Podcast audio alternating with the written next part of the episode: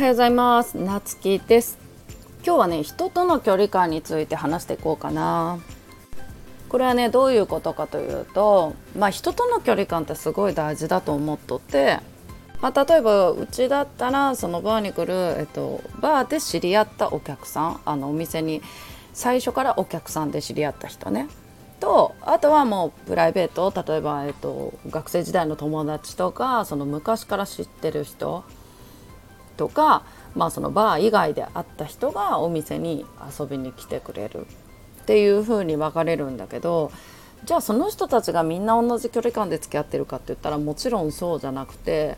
まあ、昔からのね同級生とか友達はやっぱり距離がちょっと近いかったりするんよねそれはもう何をしててもどんな仕事でも一緒だと思うんだけどとやっぱりなんかそのお客さんとかだったらある程度距離を保って付き合うっていうのはすごい大事だと思っとって。でこれは付き合う相手と、まあ、その相手とのね何が目的かっていうことによって違うと思うんだけど、うんまああのまあ、私の場合はねお客さんって言っても結構まあ言いたいこと言うんでほどほどにはね自分の意見は言うけどそこまでなんか友達みたいに強くは言わない。うんうんってやっぱり話を聞いてたりとかまあねその人の意見尊重するような意見を言うっていうことが多かったりする。でこれはあの家族とかでもすごい重要だなってうちは思っとってなんかよくさあの一緒によってまあ夫婦とかね子供とかと喧嘩したりする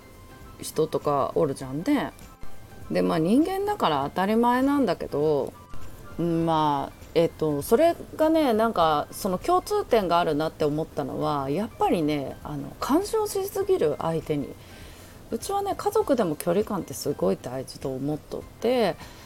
なんかあの例えばね子供に干渉するとかその旦那さんにもそうだけどあの行動をね全部聞く人とかね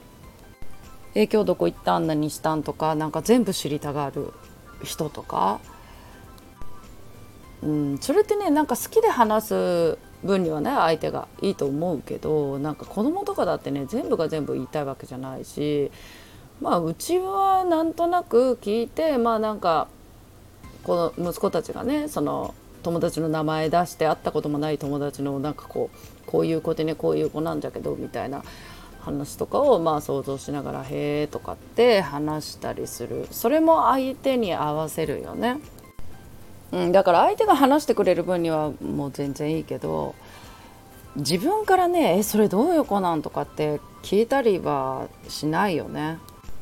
だからなんか「うわうざいな」みたいな。それ聞かれるとね結構ねうざいなってない？うちはすっごいあるんだけど。だからねなんか息子たちともいい関係を保てて仕事の話とか友達の話とかももうあの20もね半ばになってもいまだにまあたまにしか会わないからね今たまに会った時でもそういう話も気軽にしてくれるっていうのはなんかそういうところなんかなとか